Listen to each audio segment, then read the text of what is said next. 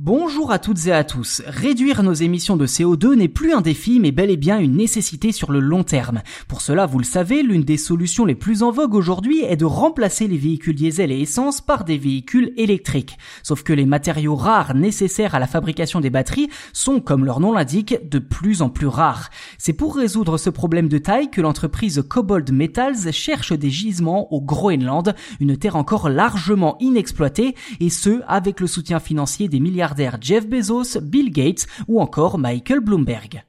La société basée en Californie a conclu un accord avec Blue Jay Mining pour exploiter cette zone où elle espère trouver du nickel, du cuivre, du cobalt et du platine. Et pour cela, Cobalt Metals souhaite utiliser une nouvelle technique basée sur l'intelligence artificielle et l'apprentissage profond pour trouver les meilleurs endroits de forage. Cette technologie baptisée Machine Prospector analysera donc des cartes vieilles de 80 ans puis les associera avec des données satellites pour estimer les meilleurs emplacements des futurs sites de forage. L'objectif est d'éliminer rapidement les endroits où les chances de trouver ces matériaux rares sont faibles.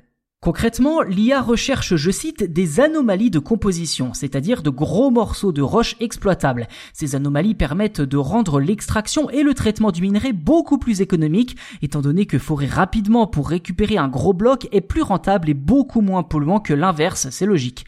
Aujourd'hui, le principal producteur de ces matériaux rares n'est autre que la Chine, qui, elle, ne s'embarrasse pas vraiment du coût environnemental des forages.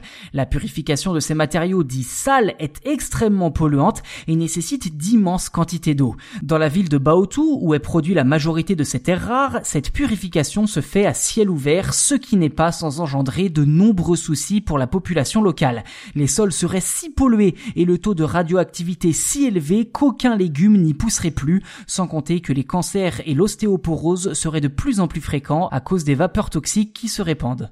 En Chine et plus précisément à Baotou, certaines usines sont en effet installées depuis les années 80 et continuent de forer le sol à la recherche du moindre grain de métaux rares. Si ces méthodes ne sont plus en adéquation avec l'opinion générale aujourd'hui, il faut aussi comprendre que cette industrie a été extrêmement rentable depuis 40 ans pour le pays et aussi très utile pour le reste du monde afin de fabriquer de l'électronique et consommer toujours plus. Tant que la Chine fournissait, nombreux étaient les États à simplement fermer les yeux sur les conséquences écologiques des forages, une attitude que certains pays perpétuent encore aujourd'hui. Quoi qu'il en soit, la demande de ces matériaux risque de devenir bien plus importante dans les années à venir, et vu l'urgence climatique, leur identification et leur exploitation nécessiteront d'être la plus durable et la moins polluante possible. Sur ce point, l'IA pourrait tout simplement faire la différence.